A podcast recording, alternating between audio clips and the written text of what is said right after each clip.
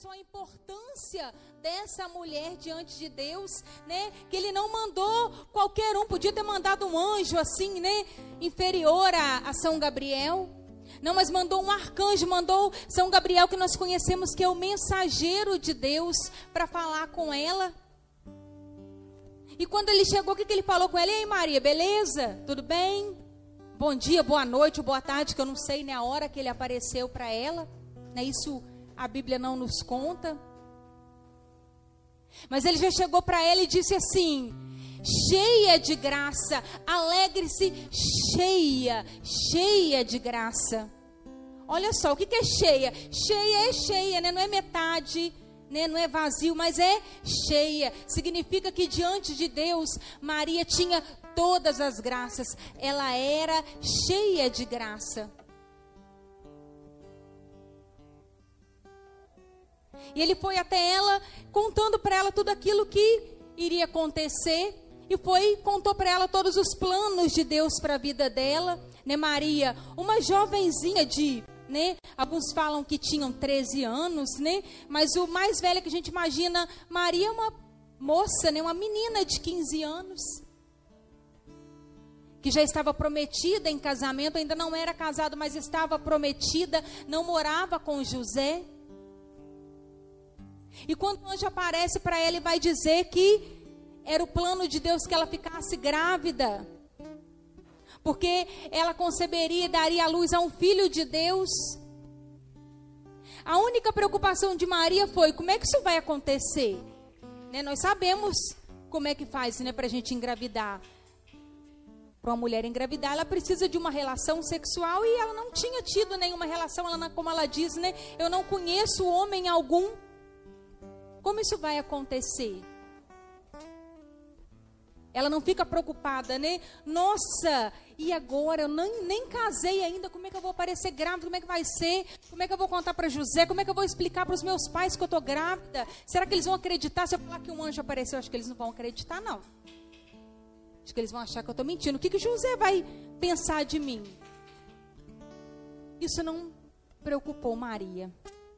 A preocupação de Maria foi somente fazer a vontade de Deus. Por isso eu disse, né, que ela é para nós o maior exemplo de confiança nos planos de Deus. E eu te convido a pegar aí só o versículo 38, né, depois que o anjo explica para ela, versículo 38. Então disse Maria: Eis aqui a serva do Senhor, faça-se em mim segundo a tua palavra.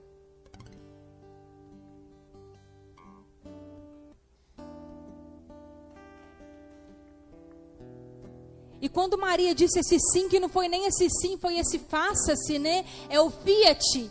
Né? Em latim ela disse fiat, ou seja, faça-se. Eu deixo que a vontade de Deus se realize na minha vida. Ela não pediu assim para esperar um pouquinho. Peraí, já que esperou até agora, então, ó, fala para Deus lá para esperar só um pouquinho. Daqui a pouco eu vou casar, aí vai ficar mais fácil, porque se eu aparecer grávida, né, ninguém vai, né, não vai gerar nenhuma falação. Vai ser mais simples as pessoas entenderem se eu já estiver casada.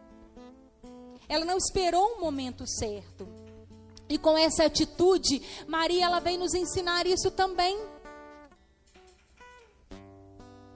Nós estamos aqui nessa noite por quê? Por que, que você acha que Deus tirou você da sua casa? Na realidade, né, nem só Ele tirou você. Por que, que você acha né, que Deus tirou você lá do ventre da sua mãe? Porque Ele tem planos para você. Ele tem projetos para sua vida. Quem acredita que Deus tem um plano para a vida dele, levanta a mão. Acredita de verdade? Porque às vezes a gente tem assim umas crises, né, existenciais e a gente fica pensando assim, né, por que, que eu nasci? Né, uma vez eu já perguntei, gente, por que, que eu nasci? Né, qual que é a minha finalidade? O que, que eu vim fazer aqui? Né, às vezes a gente passa por tantas tribulações, tantos momentos difíceis, a gente fala assim, nossa, meu Deus, por que eu nasci? Eu nasci para sofrer? Porque não acontece nada demais na minha vida, nada de bom. É só isso, é só aquilo. E às vezes a gente corre o risco de passar pela vida sem entender qual é o propósito de Deus? Porque se você não só, se você veio aqui no grupo de oração, é lógico que Deus tem um propósito, porque você está aqui. Eu acredito que a maioria de nós trabalhou hoje, né? Você não trabalhou fora de casa, trabalhou em casa. Nós ficamos ocupados o dia inteiro nos nossos afazeres. Os afazeres fora de casa, os afazeres de casa, filhos, marido, tantas coisas, tantas preocupações, conta para pagar. Então agora a gente poderia simplesmente estar em casa, ter tomado um banho, jantado, podia estar quietinho no sofá, ou podia, né, estar tá fazendo alguma outra coisa de casa para adiantar para amanhã, para adiantar para o restante da semana. Mas por que, que Deus me trouxe aqui? Para poder falar com vocês, por que, que Deus tirou você da sua casa e te trouxe aqui? É porque Ele tem algo para você, Ele tem um projeto para você. Agora, qual é esse projeto de Deus? Às vezes, o que está faltando para mim, o que está faltando para você, é a gente parar para ouvir Deus, escutar Deus. Aquilo que Nossa Senhora do Silêncio tem para nos ensinar, né? O que, que é? Silenciar o nosso coração. Porque muitas vezes as nossas orações é somente pedir, pedir, pedir, pedir, não é verdade? Vamos ser sinceros, a gente às vezes já acorda pedindo coisa para Deus e dorme pedindo coisa para Deus e toda hora que a gente né, para um pouquinho para falar com Deus, a gente vai o quê? Pedir. Deus, ele sabe exatamente aquilo que eu quero dele, aquilo que eu preciso dele, mais né, do que o que eu quero, mas aquilo que eu preciso. Mas a pergunta agora que não quer calar, né? E eu? E você, Michel? E você, Isabela? E você, Sandra, você sabe aquilo que Deus quer de você? Você já parou para se perguntar o que, que Deus quer de mim? O que, que Deus tem falado para mim? Porque às vezes a gente fica meio perdido. E eu às vezes me pergunto isso, eu falo, meu Deus, fala comigo. E mais do que isso, porque eu sei que Deus falando, né? Se eu não estou escutando, eu sei que o problema não é com Deus. Se eu não estou escutando, eu sei que o problema está comigo, porque Deus ele está sempre falando. Então eu peço assim, meu Deus, me dê ouvido de discípulo para que eu possa escutar a sua voz, para que eu possa entender a sua vontade, para que a gente não fique e a gente não passe o dia e passe o ano e passe a vida a gente rodando de um lado para o outro sem saber aquilo que Deus quer, sem fazer a vontade de Deus para a nossa vida.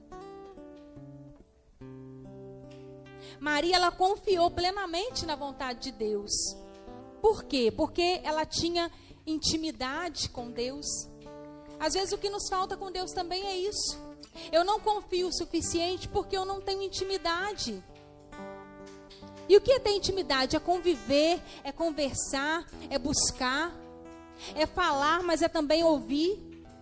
Maria ela tinha tanta intimidade com Deus que um anjo apareceu para ela e a Bíblia não fala que ela ficou assim assustada. Fala, eu acho que se um anjo aparecer para mim, provavelmente eu não vou estar aqui para contar para vocês, porque eu devo infartar. Imagina, eu tô lá assim, rezando no meu quarto, de repente aparece uma luz assim, né? Aquele anjo, aquelas asas assim, aparece e fala comigo, Roberta, nossa, eu caio dura. Ainda mais eu já tenho um probleminha no coração, eu vou. Maria não, Maria ficou tranquila né? O maior susto, quer dizer, a maior dúvida de Maria era como é que eu vou engravidar se eu não conheço o homem? Mas ela não ficou pensando, de onde saiu aquele anjo? Meu Deus do céu, porque ela tinha intimidade. E quem tem intimidade, confia. Muitas vezes a gente fala que tem confiança em Deus, mas a gente fala da boca para fora. Porque na primeira dificuldade a gente esmorece. Na primeira dificuldade a gente quer sair correndo. Na primeira dificuldade a gente já quer abandonar Deus, porque a gente acha que Deus já abandonou a gente há muito tempo.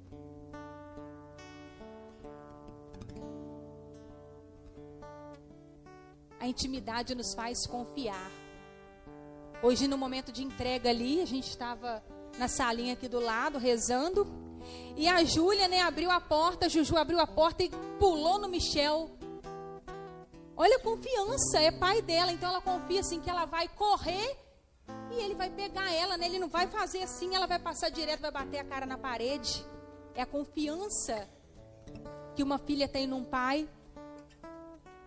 O Marcelo e eu, né, quando a gente está subindo a escada também para poder almoçar, aí a minha menina mais nova, ela vem assim, ela se joga em cima de mim. Tem hora que ela tá longe e fala assim, Olga, pelo amor de Deus, espera a mamãe subir, porque às vezes eu não estou preparada e ela vem e corre o risco de nós duas revirar a escada abaixo para lá no portão. Mas a confiança dela em mim é tão grande que ela simplesmente ela se joga no degrau que ela tá, ela já vem, ela se joga porque ela confia que eu sou a mãe dela e que eu vou pegar ela, que ela não vai cair. Eu acho que é por isso que a palavra nos fala que para entrar no reino de Deus nós temos que ser como criancinhas. Nós temos que confiar em Deus como criança. E a gente não confia mais. Ou a gente nunca confiou. A gente fala que confia em Deus, mas a gente confia mais no nosso salário no fim do mês. A gente confia mais no nosso pai, na nossa mãe. Não que nós não devêssemos confiar. A gente confia às vezes mais no marido, na esposa. A gente confia mais nas pessoas. A gente quer que a pessoa passe uma segurança. Às vezes a gente só confia em Deus na hora que a gente vê a coisa começando a andar. Mas a gente ainda tem aquela dificuldade de colocar o pé. A gente só coloca o pé quando a gente vê ali terra firme. A gente não tem a coragem de fechar o olho, colocar o pé, mesmo sem ver o chão, confiando que Deus ele é aquele que ele vai colocar o chão. Não importa onde você coloca o pé, se ele pediu para você colocar o pé. Maria, ela confiou. Ela não esperou o tempo favorável, como eu disse, né? Ah, espera o meu casamento, vai ficar mais fácil eu engravidar depois de eu casado do que eu parecer grávida agora. Às vezes a gente fica esperando o melhor momento para servir a Deus, não é? Ah, não, agora eu vou estudar, agora eu vou fazer minha faculdade, aí fiz, não, agora eu vou né, financeiramente eu quero estar estável, agora eu vou estar assim, agora eu vou casar, agora eu vou fazer isso, para depois confiar. E a gente vai esperando tudo passar para a gente confiar em Deus. Mas a gente sequer pergunta para Deus se essa faculdade que Ele quer que a gente faça. Às vezes a gente é capaz de casar sem perguntar para Deus se é isso mesmo que Ele quer para a nossa vida, se é aquela pessoa.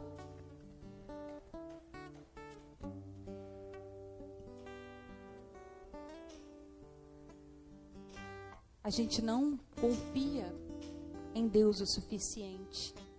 A gente não é capaz de depositar essa confiança em Deus, como Maria confiou, como Maria disse o seu sim.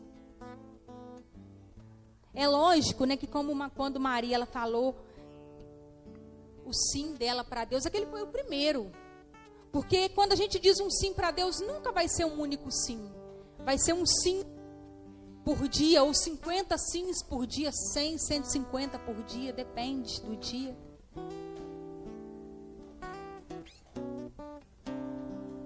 Mas é lógico que quando ela falou, faça-se em mim, eu acredito que ela não tinha dimensão de tudo aquilo que ia acontecer.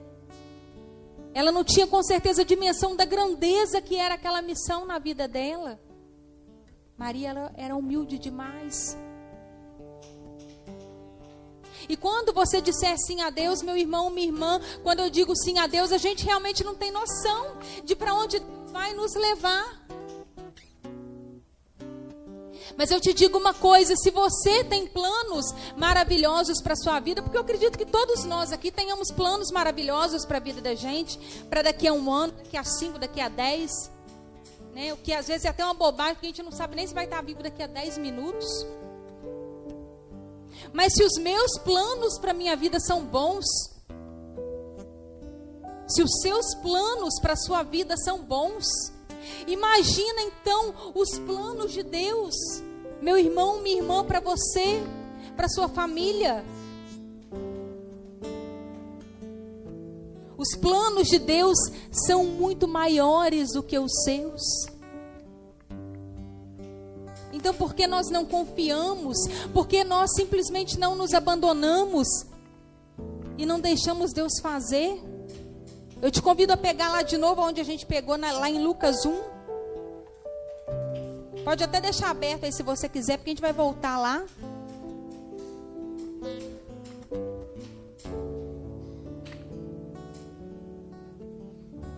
Agora no versículo 45.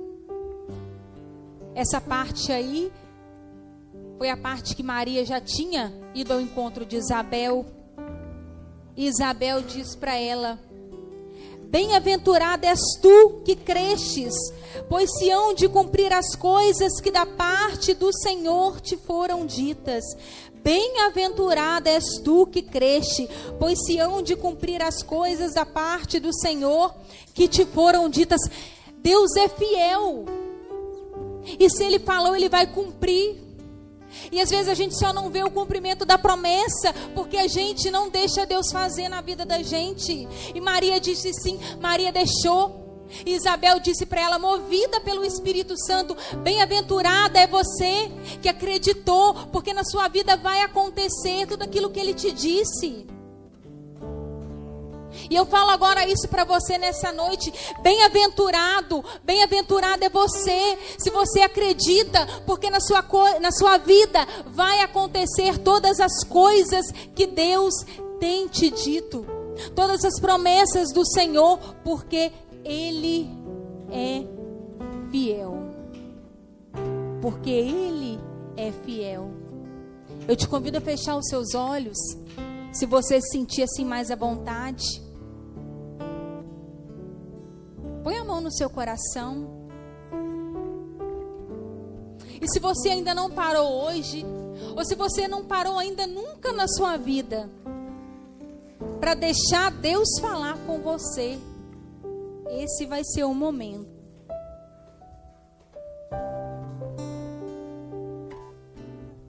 Vai dizendo para o Senhor: Senhor, me dê ouvido de discípula, discípulo.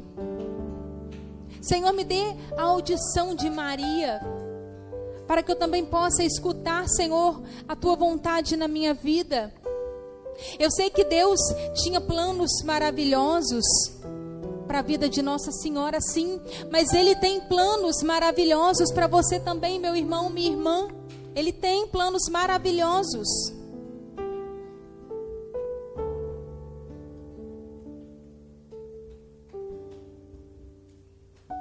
Vai deixando que Deus fale no seu coração. Mas para isso silencie mesmo o seu coração. Não pensa nas preocupações. Não pensa nas coisas que você tem que fazer quando sair daqui. É um momento único, agora é só você e Deus. Não fica preocupado com quem está do seu lado, porque quem está do seu lado também, nesse momento agora, está ouvindo o Senhor.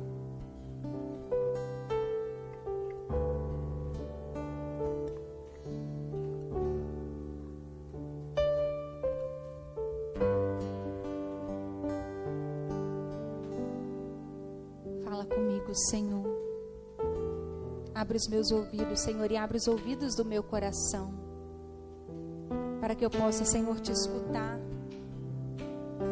Para que hoje também, Senhor, eu possa dizer o meu sim. Dai-me a graça, Senhor, de confiar. Confiar em Ti plenamente, completamente, independentemente, Senhor, da situação mas me abandonar, Senhor.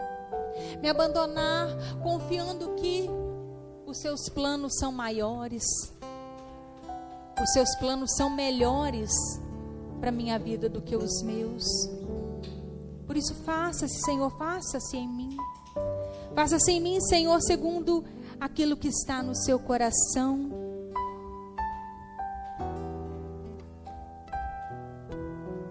Faça-se, Senhor. Eu quero ouvir a Sua voz, Senhor, para que eu possa te obedecer. Eu não quero mais, Senhor, ouvir as vozes de tantas outras pessoas. Mas eu quero ouvir primeiro, Senhor, sempre a tua voz. Em cada decisão, Senhor, que eu tiver que tomar, seja uma decisão grande, mas até mesmo nas decisões pequenas, Senhor. Eu quero te escutar, Senhor.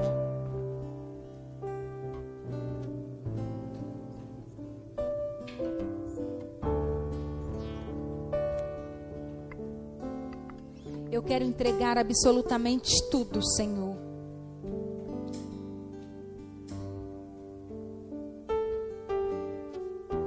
Eu quero me colocar, Senhor, com toda humildade diante de Ti.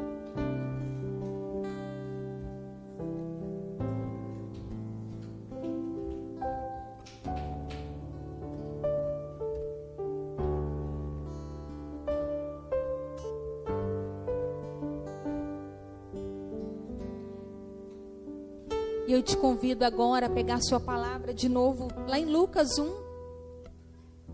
Agora, a partir do versículo 46 até o 55. E nós vamos rezar juntos o cântico de Maria, o Magnífica.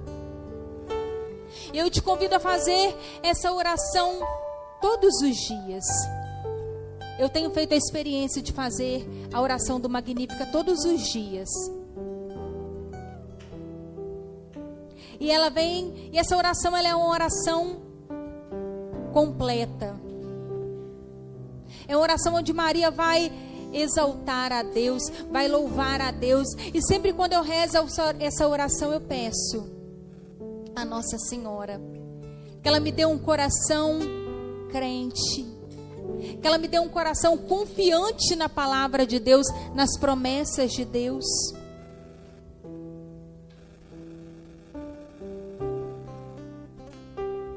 Ela me dê um coração que se doa inteiramente a Deus, um coração aberto a fazer a vontade de Deus, assim como foi o coração dela. Vamos rezar juntos, mesmo se as traduções, é lógico, vão ser diferentes. Mas vamos tentar acompanhar todos nós juntos. Minha alma glorifica o Senhor. Meu espírito exulta de alegria em Deus, meu Salvador porque olhou para a sua pobre serva. Por isso, desde agora, me proclamarão bem-aventurada todas as gerações, porque realizou em mim maravilhas aquele que é poderoso e cujo nome é santo. Sua misericórdia se estende de geração em geração sobre os que o temem. Manifestou o poder do seu braço, desconcertou os corações dos soberbos derrubou do trono os poderosos e exaltou os humildes, saciou de bens os indigentes e despediu de mãos vazias os ricos. Acolheu a Israel seu servo, lembrado de sua misericórdia, conforme prometera a nossos pais, em favor de Abraão e de sua posteridade para sempre. E no versículo 49 ela diz: Porque realizou em mim maravilhas. E o Senhor realizou nela maravilhas, meu irmão, minha irmã, porque ela se permitiu. Ela foi humilde. Ela sabia que Deus era grande e que ela era uma serva pequena. E por ela ser pequena e por ela ser humilde, Deus conseguiu fazer aquilo que ela queria. E quantas vezes nós somos tão soberbos, quantas vezes nós achamos, nós temos a petulância de achar que a nossa vontade é melhor do que a de Deus. E nós damos um, os passos na frente de Deus, da vontade de Deus. E por isso Deus não realiza maravilhas na nossa vida, porque nós não deixamos. E é preciso que nós possamos fazer assim como Maria e deixar que Ele realize, realize maravilhas, as maravilhas que você espera, não a que você quer, porque às vezes a gente quer coisa que nem precisa. E Deus não nos dá porque Ele sabe que a gente não precisa, e, e mais ainda, Ele sabe que se nos der, a gente vai para um caminho completamente errado. E acontece isso mesmo. Ele vai realizar as maravilhas que nós precisamos, as maravilhas que Ele tem para realizar em nós. Mas é preciso sim que, como Maria, nós tenhamos um coração humilde, um coração confiante. E eu te convido agora a ficar de pé. Se é isso que você quer, vai mesmo falando isso, vai mesmo fazendo disso essa oração. Vai dizendo para o Senhor, vai tendo essa certeza que o Senhor olhou para você, vai dizendo, Senhor, mesmo eu sendo uma pobre serva, um pobre servo, Senhor, porque nós somos, nós não somos nada. O que somos nós diante de Deus, diante da grandeza de Deus, diante do poder de Deus? Eu não sou nada. Eu falo por mim, eu, Roberto, eu não sou nada. Mas que bom, glória a Deus, que Ele olhou para minha humildade, esse nada que eu sou. Ele olhou e viu alguma graça e me escolheu. E diante disso, Senhor, eu te peço, faz na minha vida, Senhor, as maravilhas que o Senhor tem para fazer.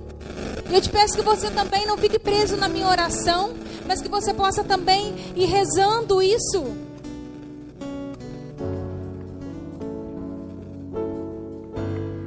Nós somos convidados até mesmo a pedir ao Senhor um coração humilde, mas humilde de verdade. Porque às vezes a gente é humilde só da boca para fora. Às vezes a gente até fala que é humilde, mas não é nada. Na hora do vamos ver, a gente quer mesmo impor a nossa vontade. Mas eu pedido mesmo ao Senhor um coração humilde como o de Maria. Aquela que sabe ouvir Aquela que a palavra nos diz, né? Maria guardava no seu coração. Ela ouvia.